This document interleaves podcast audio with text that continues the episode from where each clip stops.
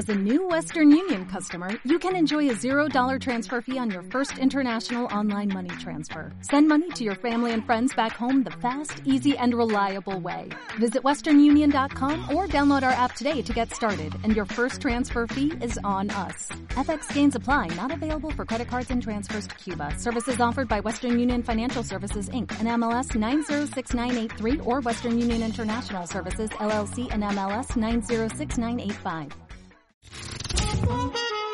Marta de Baile, solo por W Radio. One more time. 96.9. Estamos donde estés. Decía yo antes del corte eh, que si todos los adultos en este momento hemos pasado por momentos de mucha ansiedad, y si yo les preguntara a ustedes que me describan eh, o que identifiquen quién de ustedes está ansioso, se nos complicaría, porque la ansiedad se puede manifestar por irritabilidad, por impaciencia, por tristeza, por melancolía, por apatía, por desesperación. Y si a nosotros como adultos que tenemos la madurez emocional y verbal para expresar e identificar lo que sentimos nos cuesta trabajo, imagínense qué difícil para un niño. Juan Pablo Redondo, terapeuta familiar, conferencista, psicólogo con más de 30 años de experiencia, especialista en niños, adolescentes, pero adultos, pero pareja y familias, está con nosotros justamente porque la ansiedad es cada vez más común en edades más tempranas. Y creo que todos los que tienen hijos pongan mucha atención a lo que vamos a hablar el día de hoy, que es qué hacer y cómo identificar si tu hijo padece de ansiedad. ¿Cómo estás, Juan Pablo? Excelente, muchas gracias. Encantado de estar con ustedes, como siempre. Pues sí, efectivamente, eh, esto creo que todos nos consta, a todos nos está quedando claros que la ansiedad es algo que antes escuchábamos muy de vez en cuando. Y si lo oíamos, lo oíamos en los adultos, en algunas personas que tenían ansiedad y peor aún, estos famosísimos ataques de pánico que ahora se están eh, pues eh, como proliferando demasiado. Eh, sí hay un poco una diferencia, solo lo quiero decir conceptualmente, entre los ataques de pánico y los ataques de ansiedad, porque el ataque de pánico es mucho más grave. El, ataque de pánico es un shock mucho más fuerte y tiene implicaciones más importantes a nivel del organismo, porque es pánico literalmente, y ese pánico, bueno, viene sobre cuestiones pues que no se eh, controlan, que no se visualizan, que no sé qué va a pasar, se vive una amenaza terrible a la persona y bueno, es como, eh, insisto, tal vez mucho más intenso. Pensemos en el ataque de ansiedad, que tiene mucho más que ver con una cuestión fisiológica, me empieza a faltar el aire, hay una cuestión de respiración agitada, hay sudoración, eh, los que lo ven lo pueden ver que se palideció, que empieza a tener algunos temblores y que, bueno, esto tiene una, eh, pues una implicación generalizada en el organismo, pero pues tiene como una repercusión mucho más importante a nivel emocional, porque el desgaste que la ansiedad nos da, pues es mucho más a nivel emocional, aunque las manifestaciones sean físicas. Y esto, pues lo veíamos antes de vez en cuando y en los adultos, pero realmente poco lo veíamos en jóvenes y mucho menos en niños. Y aun cuando hay algo que se denomina específicamente trastorno de ansiedad en los niños, pues son muy poco comunes o eran muy poco comunes y estaban muy asociados con trastornos mucho más psiquiátricos, con trastornos que ya implicaban una, eh, una atención médica, una atención psiquiátrica, una atención medicamentosa incluso, y que eran niños que estaban pues claramente clasificados en estos trastornos de ansiedad. Y ahora, pues la ansiedad ha eh, pues inundado un poco más las, los hogares de nuestras familias y pues hoy cada día es más común encontrar estos ataques de ansiedad en niños y en jóvenes que eh, viven estas situaciones generalizadas de eh, manifestación a través de la ansiedad que generalmente están asociados a algunos elementos que vamos a tratar de ver ahorita. Bueno, tal vez quizá uno de los primeros pues es que están muy, muy asociados a situaciones que los chicos no pueden controlar. Y hoy estamos inundados de cosas que los niños no pueden controlar incluyendo su tiempo, incluyendo sus amigos, incluyendo las salidas, incluyendo el, los tiempos de pantalla y demás.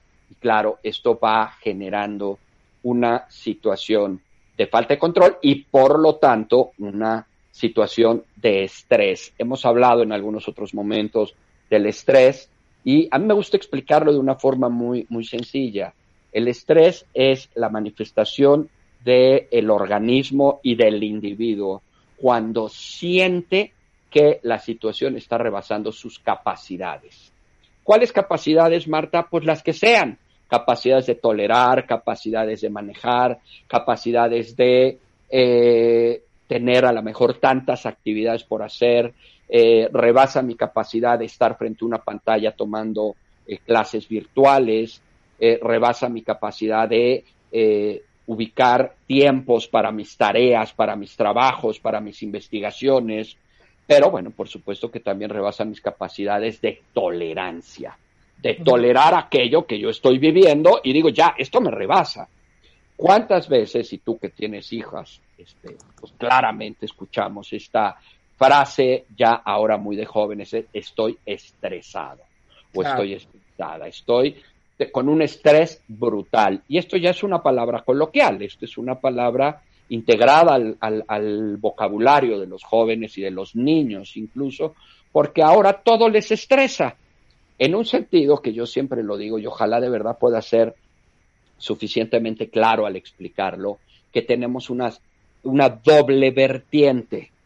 Es decir, la ansiedad y el estrés real el que sí se vive, el que sí se tiene, el que es resultado de las cosas que no se pueden controlar, el que es resultado de las cosas que les rebasan, el que es resultado de la pandemia, del encierro, de toda esta nueva circunstancia que se vive en las clases online y también un estrés y una ansiedad que proviene mucho más de manejos, de manipulaciones, de chantajes, de evitaciones de hacer lo que les corresponde, es decir, una ansiedad y un estrés que ya está dado como a la ligera, que está dándose como por hecho en una especie como de moda, porque hoy por hoy, lo de hoy para los chavos es tener ataques de ansiedad. Y esto se contamina, lo van planteando en las familias, lo van planteando en las escuelas, lo van planteando en los grupos y se va extendiendo cada vez más a aquello que un pequeño grupo de personas eh, hace o vive y entonces pues el otro grupo de personas que quiere imitar este grupo comienza a vivir y así se va. Y a esto le agregamos además la escalada de las edades. ¿Por qué? Porque si empezamos con las crisis de ansiedad, los que tenemos experiencia de estos, a mí hace un año me llegaban chavos de 16, 17 años con ataques de ansiedad. Hace ocho meses de 15, 14. Hace tres meses de 11 o 12. Y ahorita me están llegando de 8. Esto a mí me parece algo increíblemente representativo. ¿Por qué? Pues porque el de 14 imita al de 16, el de 10, el de 12 al de 14 y de 16, el de 10 al de 14, el 12 y de 16, y ahora el de 8 está imitando en realidad a los de 16, ¿no? Y entonces esto va generando una escalada que la verdad es que lo hemos visto en N cantidad de casos, porque lo mismo sucede con el cutting, lo mismo sucede con los hemos, lo mismo sucede con ahora, no, no sé si lo han escuchado, este, chavitos de 12 años, 13 años, que le dicen a su mamá que se quieren morir y cuando la mamá se alarma, dice, mamá, ¿qué te alarmas? Todos mis compañeros hemos hablado de que nos hemos querido morir, de que hemos pensado en suicidarnos, como si ya es algo que se viva pues normal y que nosotros tendríamos que integrar a la vida de nuestros hijos como algo normal, pero pues tiene un gran contenido de imitación, tiene un gran contenido de eh, copia a aquellos modelos y aquellos estándares. Por eso dije y reitero, para que no sigas poniendo cara de preocupación de qué está diciendo Juan Pablo, si están los dos elementos, porque está la parte real de estrés y de ansiedad, a la que ahorita también nos vamos a referir, y por otro lado tenemos también la parte de, llamémosle moda, imitación, eh, seguimiento, pertenencia que estamos viviendo y que hoy se van copiando patrones de manera muy clara. ¿Cuáles son, por supuesto, los principales generadores de ansiedad?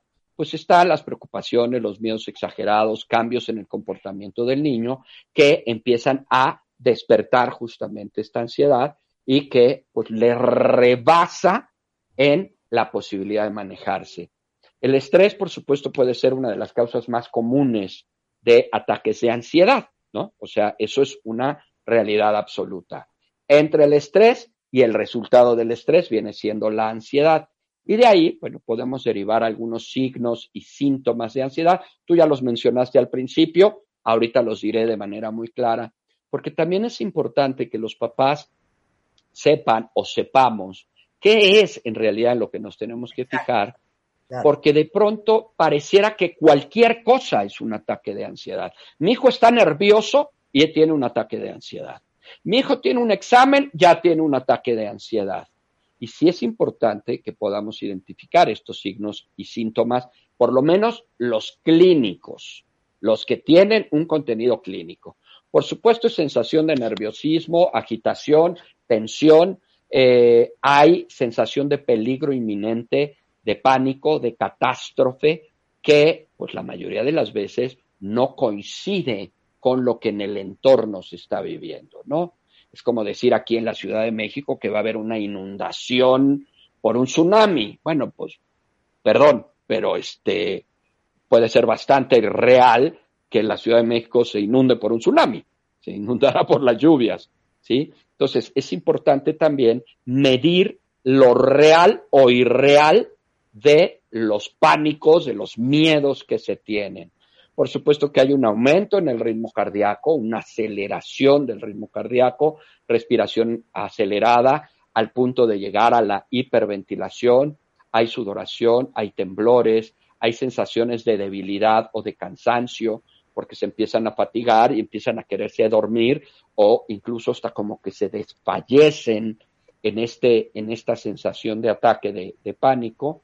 Eh, hay problemas para concentrarse y para pensar en otra cosa que no sea específicamente en lo que está originando el ataque de ansiedad. Porque a veces también ocurre que los chicos hablan de ataques de ansiedad y te abren un abanico de posibilidades de 200 cosas que les están preocupando y no hay una, un foco específico sobre algo que esté a fin de cuentas, eh, generando esta sensación. Eh, obviamente, eh, parte de este, de este asunto es que todo esto se termina asociando de manera directa, Marta, Rebeca, con la falta de control sobre las emociones y sobre los impulsos. Las emociones, aquí ya me voy a ir un poquito más a la explicación de lo que ocurre. Las emociones Marta, Rebeca, son buena onda. Entonces, si viene una emoción que tú no pelas, la emoción te va a decir, órale, pues va, no hay bronca, chido, somos cuates, no hay problema. La emoción se vuelve a presentar y le vuelves a no hacer caso y te va a decir, órale, no hay bronca, este, aquí estoy, tú nomás no me olvides, pero yo aquí estoy. A la décima que, le, que no pelas adecuadamente, adecuadamente a una emoción, la emoción pues se revela y dice, ¿sabes qué? Ya estuvo. ¿No me quieres pelar? Pues ¿cómo ves? Ahí te va. Y ¡pum! Sale la emoción desbordada. Eso es un ataque de ansiedad. Es la acumulación de emociones que no se están sabiendo manejar y que a fin de cuentas en un momento dado buscan una salida la analogía más clara y directa que podemos usar de esto es la famosa Hoyo Express, ¿no? Llega un momento en que acumulas, acumulas, acumulas y busca una vía de salida y es a través de la ansiedad que finalmente se dispara. Por eso. Ponme, y ponme ejemplos, dame, dame ejemplos de cómo pueden ser esas manifestaciones típicas en un niño. Por eso, vamos a ponerle a un niño que está angustiado, que no ve a sus amigos, que no tiene a dónde salir, que está desesperado, que está como león enjaulado y que además tiene una materia, eh, bueno, unas clases en línea que son increíblemente tediosas, la mayoría de ellas.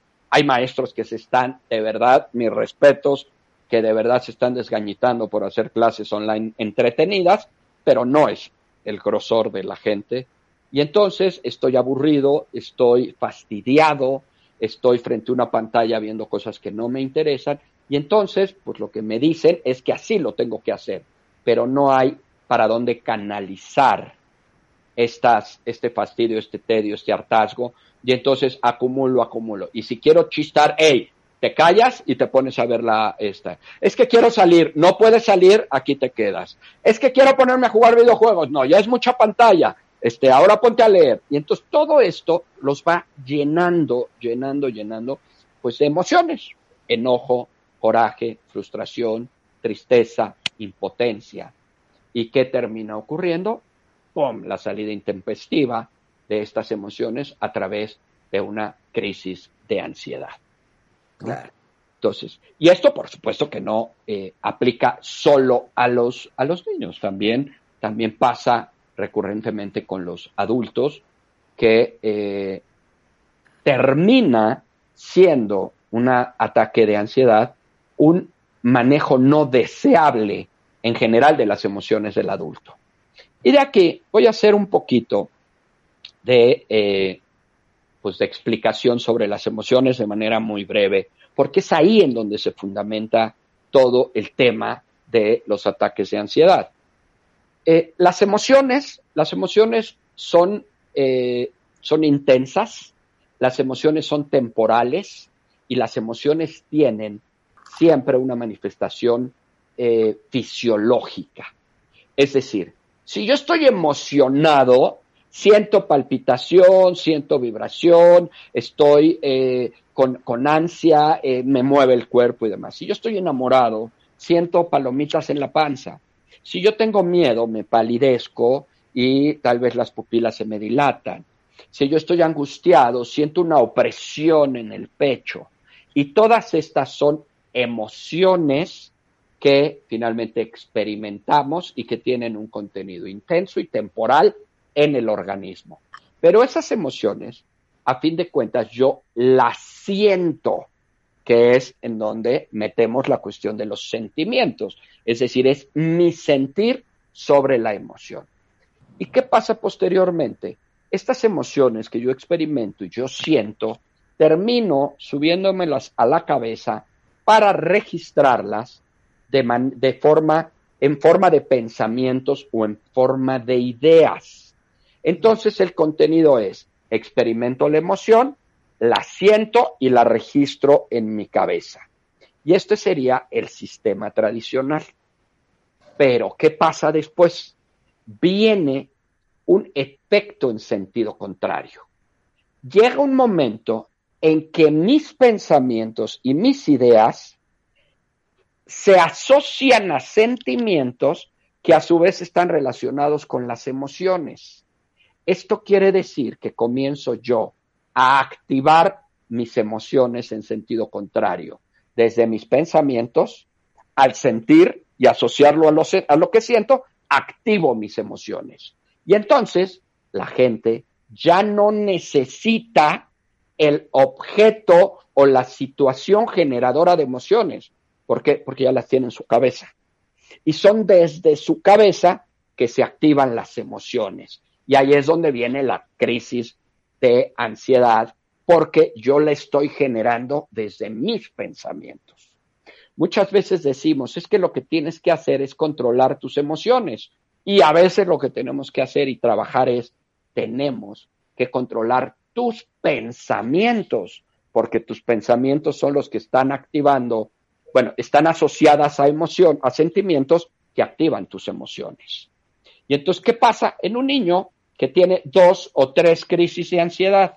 Pues tal vez la primera vino la emoción, la sintió y eso la grabó en su cerebro. Ahora ya no necesita la emoción, ya nada más la piensa en su cerebro, que está asociado a sentimientos y activa las emociones. Y entonces hay sudoración, hay palidez, hay ataque, eh, taquicardia, hay este, palidez del rostro, este, hay Jalisco, no te rajes, porque empieza entonces a, este, a activarse las emociones desde la cabeza, desde las ideas y de los pensamientos. Y esto es lo que le pasa a la mayoría de la gente, incluyendo también a los niños.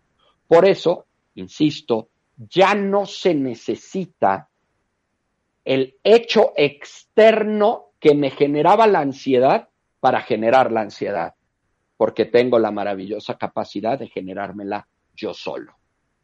Y esto le pasa a niños, adolescentes y adultos. Claro. Con esto podemos hacer una pausa rapidísimo. Eh, ahora sí que aguántame ahí y regresamos. No se vayan.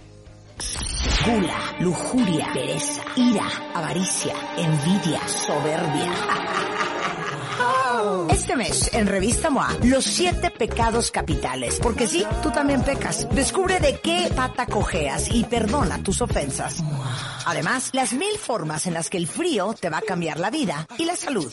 Y te contamos todos los horrores del amor digital para que no caigas. MOA Octubre, una edición para desenterrar, entender y volverte un poquito menos pecador. Una revista de Marta de Baile. Gula, lujuria, pereza, ira, avaricia, envidia, soberbia. Este mes, en Revista MOA, los siete pecados capitales. Porque sí, tú también pecas. Descubre de qué pata cojeas y perdona tus ofensas. Además, las mil formas en las que el frío te va a cambiar la vida y la salud. Y te contamos todos los horrores del amor digital para que no caigas. MOA Octubre, una edición para desenterrar, entender y volverte un poquito menos pecador. Una revista de Marta de Baile.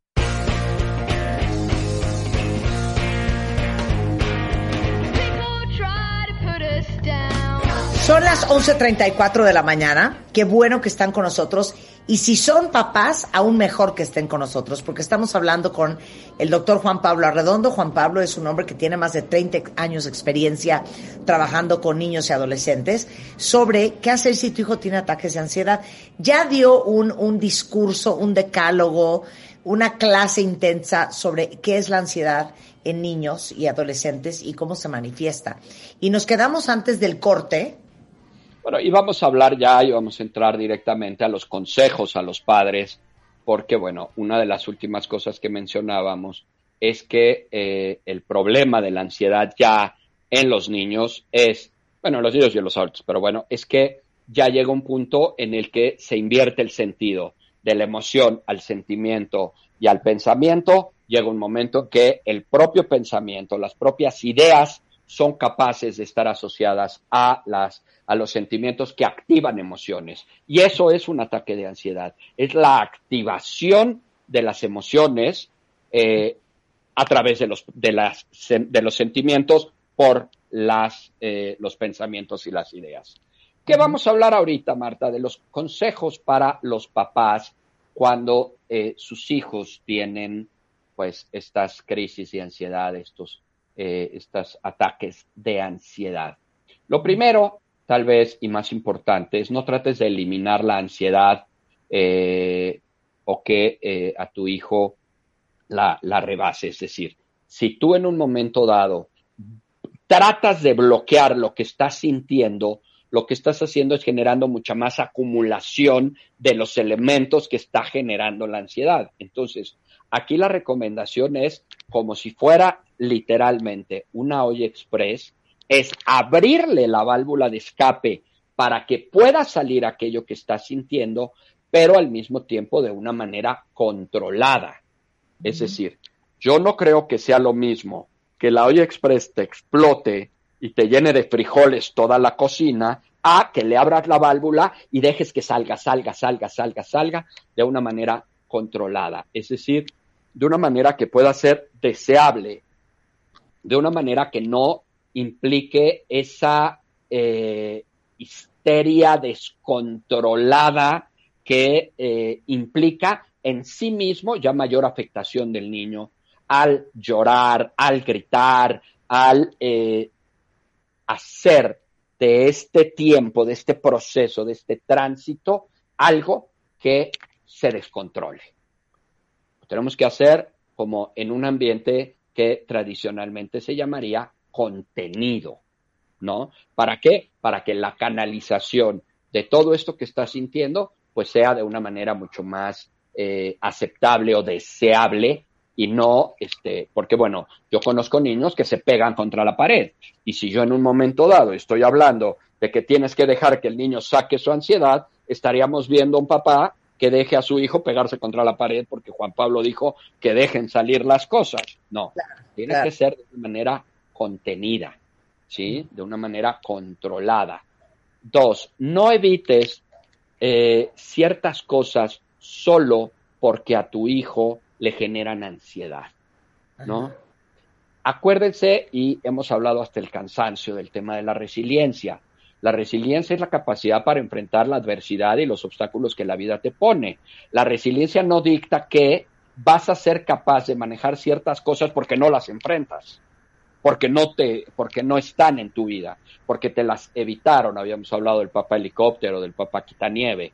O sea, no es que yo te quite lo que te está generando ansiedad solo porque te está generando ansiedad. Más bien, tengo que enseñarte si no de golpe, por lo menos gradualmente, a enfrentar aquello que te está generando ansiedad para que aprendas a manejarlo y aprendas a controlarlo, no desde la evitación, sino desde el enfrentamiento. Partiendo de un dicho muy popular que dice que la única manera de vencer un miedo es enfrentándolo. Bueno, pues aquí aplica más o menos esa premisa.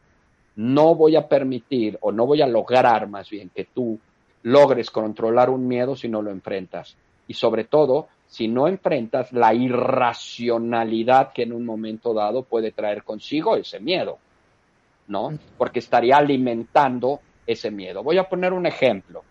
Los papás, los niños que tienen miedo a la obscuridad. Entonces ves a papás que les dicen, mira, vamos a hacer algo.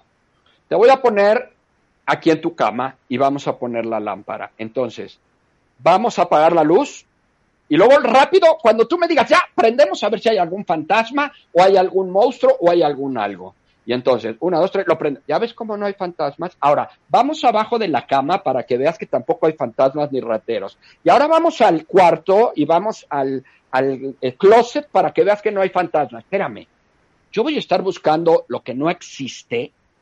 Yo voy a estarle dando a mi hijo pie para que él imagine que sí pueda haber algo donde no hay nada, o mejor le digo que no hay nada donde no hay nada, ¿me entiendes? Entonces vamos de maneras indirectas enfrentando, más bien, reforzando los miedos de nuestros hijos a través del intento de que no tengan miedo nuestros hijos. Otro ejemplo, mira, eh, si tú tienes miedo a que yo me muera, entonces lo que vamos a hacer es Vamos a ir con el doctor para que me revise y para que vea que no tengo ninguna cardiopatía, no tengo ningún infarto, no tengo embolia. Y empieza el niño a abrir los ojos diciendo, güey, todo eso es lo que puedes tener. Entonces resulta que estoy incrementando de manera indirecta tus miedos a cosas que el niño ni siquiera por aquí le pasaban. Claro.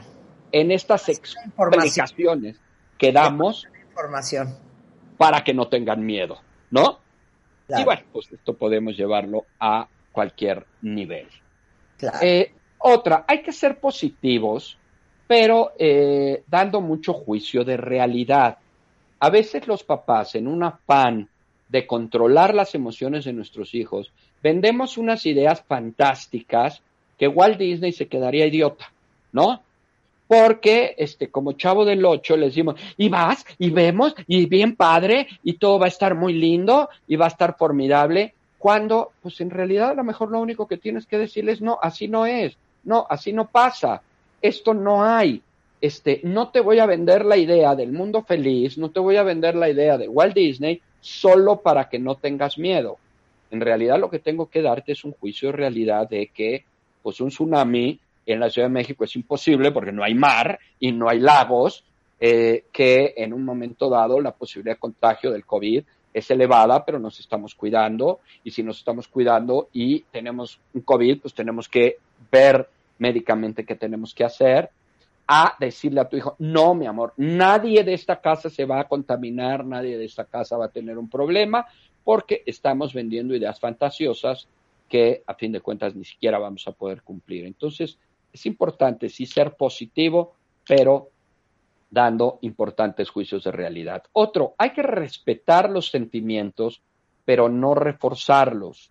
A veces en el, eh, en el énfasis que ponemos de que eh, nuestro hijo no sufra, de que nuestro hijo no padezca, de que de verdad respetemos lo que está sintiendo, lo que hacemos es reforzarlo. Uno de los ejemplos que yo pues más a menudo veo es, tenemos una, una familia que se separó papá y mamá, y entonces ves a la mamá que está con su niño triste en las noches, y ese niño triste en las noches le dice, es que me siento triste por mi papá. Ok, mi amor, está muy bien, es claro y es lógico que te sientas triste. Mira, vamos a llorar ahorita los dos para sacar toda nuestra tristeza. Y entonces, ¿qué está haciendo la mamá? Reforzando la tristeza del niño al tratar de evitar la tristeza del niño o al tratar de canalizar la tristeza del niño. Entonces, es importante que sí respetemos los sentimientos, pero que no los reforcemos. Y otra, una cosa es lo que el niño sienta y otra es lo que el niño haga con lo que siente.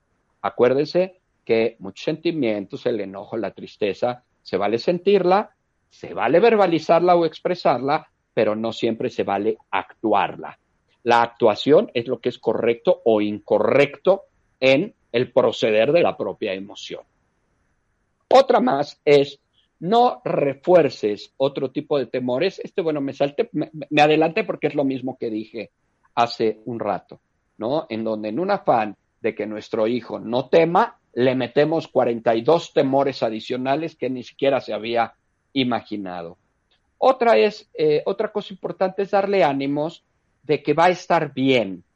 Eh, el enfoque que muchos papás tienen es como descalificador, es como minimizador es cuando decimos que a veces subestimamos a los hijos en términos de enfrentamiento, de la fuerza que tienen para enfrentar las cosas. Y entonces, pobrecito, mi hijo débil y frágil, pues que tiene estas crisis de ansiedad, entonces yo lo tengo que cuidar, lo tengo que proteger, tengo que evitarle lo que le está generando la ansiedad, tengo que atenderlo de manera inmediata, tengo que dirigir todos mis reflectores hacia él, tengo que dejar a un lado a otros hermanos, porque este es el que está requiriendo en este momento este, como más atención. Y entonces los vamos como subestimando y ellos, pues lo he dicho en otros foros, eh, la autocompasión tiene unos brazos maravillosos y acogedores y cálidos que puede hacer que cualquier persona se acueste en ella.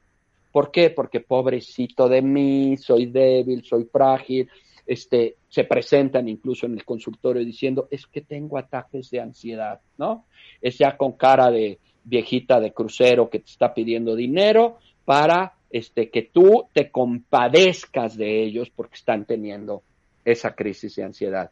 Y por el otro lado, el darle ánimos es creer en ellos, eh, pensar que tienen la fuerza para enfrentar estas cosas y que lo van a hacer desde esa fuerza, no desde lo que nosotros vamos a quitar o dejar de quitar este, para que ellos no lo sufran y no lo padezcan, sino desde su misma fuerza, que es, a fin de cuentas, lo que necesitaríamos como papás hacer, que ellos tengan esa confianza, esa certeza, esa seguridad para enfrentar estas cuestiones y no desde nuestro brazo protector que las enfrente. Y una más es enséñale que el control de las emociones es una característica que se puede desarrollar. La realidad de las cosas es que, y lo he dicho, la diferencia entre una persona madura emocionalmente y una persona inmadura emocionalmente es el control que tengan sobre sus emociones y sobre sus impulsos. La persona madura tiene cierto control, domina las emociones, no es que no las sienta, no es que no las tenga, no es que no experimente cosas, es que controla eso que experimenta no lo niega, no lo evita, no lo reprime, solo lo controla. Y la persona inmadura emocionalmente carece de control sobre sus emociones y sus impulsos. Es decir, son personas que las emociones y los impulsos las rebasan a ella. Y esto, dicho sea de paso, es lo que ocurre en un ataque de ansiedad. Es emociones que están ahí y que de pronto rebasan a la razón y se manifiestan desde la emoción. Gana la emoción por encima de la razón, de la parte pensante, de la parte lógica, de la parte que tendría que predominar, que tendría que ganar. Quien tiene que ser el jefe de jefes es la razón, no la emoción. Yo conozco mucha gente que me dice, es que yo soy de los que este, piensa con las emociones. Yo le digo, no, menso, tú no puedes pensar con las emociones porque las emociones no piensan, las emociones sienten. Y si tú actúas desde la emoción, lo vas a hacer desde lo que sientes y que no forzosamente sería lo deseable. Por eso tenemos que enseñar a nuestros hijos a controlar las emociones, no negarlas, no evadirlas, no reprimirlas, no hacerlas a un lado, controlarlas. ¿Qué es lo que tenemos que hacer si, pues de plano, ya vemos que las cosas nos están rebasando y cuándo debemos de, de, veras ya a lo mejor consultar con un especialista? Voy a dar algunas, eh, pues algunas cuestiones que te servirán para decir, híjole, se me hace que sí, ya tengo que ver un especialista. Uno, cuando ves a tu hijo demasiado preocupado y que incluso interfiere en su escuela, en sus relaciones o en su vida cotidiana. Es decir, cuando ya factores de ansiedad están generando que tu hijo se aísle o que tu hijo, lo voy a poner con una palabra genérica, no funcione como debería de funcionar en cualquiera de sus áreas y en cualquiera de sus ámbitos, me parece que es un punto y un foco importantísimo para decir, creo que aquí hay que hacer algo, porque ya no está conviviendo, ya no está saliendo, ya está teniendo miedos este, exagerados y ya está afectando su vida cotidiana, la normal, la que tendría cualquier joven y cualquier niño. Dos, cuando su miedo, sus preocupaciones o su ansiedad le causan malestar y ya le resulta permanentemente difícil de controlar. O sea, ya no es una vez que me pasó y me rebasó y me ganó. No, ya hay una postura sistemática en donde me rebasan y no lo puedo controlar, me rebasan, no lo puedo controlar, me rebasan, no lo puedo controlar. Yo ya hablé contigo, ya lo vimos, ya lo trabajamos, ya trabajamos la razón, ya lo estuvimos tratando de ver qué pasa. Y esto se sigue repitiendo, pues me parece que es momento de consultar con un especialista. Otro es cuando se sienta ya deprimido o cuando tenga ya otros problemas de salud mental junto con la ansiedad. Es decir, está deprimido, está tristeando, ya perdió el apetito, ya no quiere este, salir, ya no convive. Cuando, por ejemplo, se devalúa, se minimiza, soy una porquería, no valgo, no sirvo para nada, eh, no soy capaz de hacer, este, no voy a llegar a ningún lado cuando pierden la esperanza a futuro. Este es un indicador bien importante en los niños y en los jóvenes. Cuando tú detectes que un hijo no ve a futuro, aguas. Porque recordemos que los que están deprimidos solo ven terrible lo que hay ahorita, pero no tienen la posibilidad de proyectar a futuro. Y este es un indicador clarísimo que yo invito a los papás a identificar, porque sí nos da clara señal de que algo no está bien anímicamente en los hijos. Otra, cuando tenga pensamientos o conductas suicidas, ¿no? En el entendido que yo decía hace un rato de que tenemos la afectación real, pero que también tenemos una moda y una tendencia, hoy hay una parte de moda y de tendencia a pensar y a reforzar y a eh, mentalizarse sobre ideas que sean suicidas, de muerte, de ya no quiero vivir, pero también es cierto que eh, pueden estar asociadas de manera directa a factores depresivos, a factores de desesperanza, a factores de falta de motivación y hay que tener claro que, pues para no errarle, creo que sí es necesario en un momento dado, pues buscar ayuda profesional. Hay una premisa en psicología que dicta que nunca una idea suicida en un adolescente o en un niño debe tomarse a la ligera, ¿no? Eh, entiendo que hay N cantidad de chantaje sobre eso, pero pues creo que no estamos en ningún momento eh, factibles a este pensar que pudiera ser. Y bueno, por, sí. por último. Por último, es posible que las preocupaciones no se vayan por sí solas y obviamente pues que empeoren con el paso del tiempo Y esto, pues obviamente, implica que no estoy viendo solo que se frene o que disminuya, estoy viendo que esto incrementa. Por eso será necesario, pues, visitar ya a un especialista en la salud mental. Dices que tienes más chamba que nunca, eso te iba a decir. Tengo más chamba que nunca, gracias a Dios para mí y bueno, pues desafortunadamente para los demás. Muy sintomático este, de lo que está pasando, ¿no? Sí, creo que sí. Y, bueno, creo que también la apertura online. Yo ya daba eh, sesiones online desde antes, eh, pero bueno, ahora pues es lo de hoy, ¿no? Este, estoy prácticamente dando algunos días online desde casa y estoy dando otros días ya eh, en presenciales, porque sí estoy dando también presenciales. Eh, comentaba con Rebeca, pues que ya incluso estoy manejándome como clínica, no como Juan Pablo solamente, pues porque eh, de verdad se ha crecido demasiado. Tengo terapeutas que estoy siendo, que están siendo capacitados ya por mí. Te, te doy la, la, premisa que tengo ya un curso específico de preparación de terapeutas con la metodología Juan Pablo Arredondo, es decir, ya eh, pues que ellos puedan ver a los pacientes con el sistema general que, se maneja para pues que tengan la garantía de que se está trabajando exactamente igual que como lo hago yo y que en verdad yo ya no puedo. Yo ahorita estoy con cerca de tres semanas de retraso en las, en las consultas y bueno, pues hay que crecer, crecer, crecer y pues sí, para mí esto ha sido un gran trampolín para crecer. Ayudar, ayudar, ayudar, Juan Pablo Arredondo lo encuentran en JP Arredondo H o ahí les va el WhatsApp 5527 16 38 47 y en Facebook es Clínica Juan Pablo Arredondo. Pero ahorita se los pongo en Twitter, cuentamientos, no se bien. Eh, ya voy a tener mi página que por fin se va a activar que es Clínica JP Redondo, está, yo creo que sale en estos días. Sensacional, gracias Juan Pablo. Gracias a ustedes, los quiero. Mandamos un gran beso. Con esto hacemos una pausa. Agárrense, agárrense, porque ahí viene Walter Rizzo. Vamos a enlazarnos con él desde Barcelona y eh, vamos a hablar el día de hoy sobre la infidelidad, o sea, lo que necesitamos todos saber sobre el tema de la infidelidad.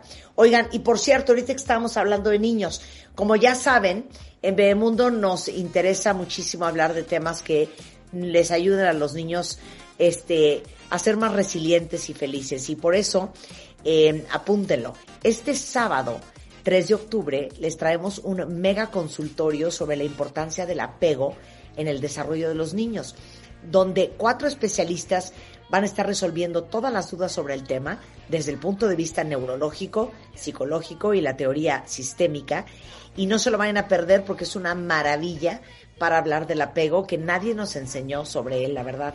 Eh, es sábado 3 de octubre a las 10 de la mañana a través del Facebook Live de Bebemundo y por supuesto ya saben que es totalmente gratis. Eh, con esto hacemos una pausa y regresamos con Walter Rizzo y la infidelidad. No se vayan. Bebemundo. ¿Te quedaste con dudas? Entra en bebemundo.com y aprende más de nuestros especialistas.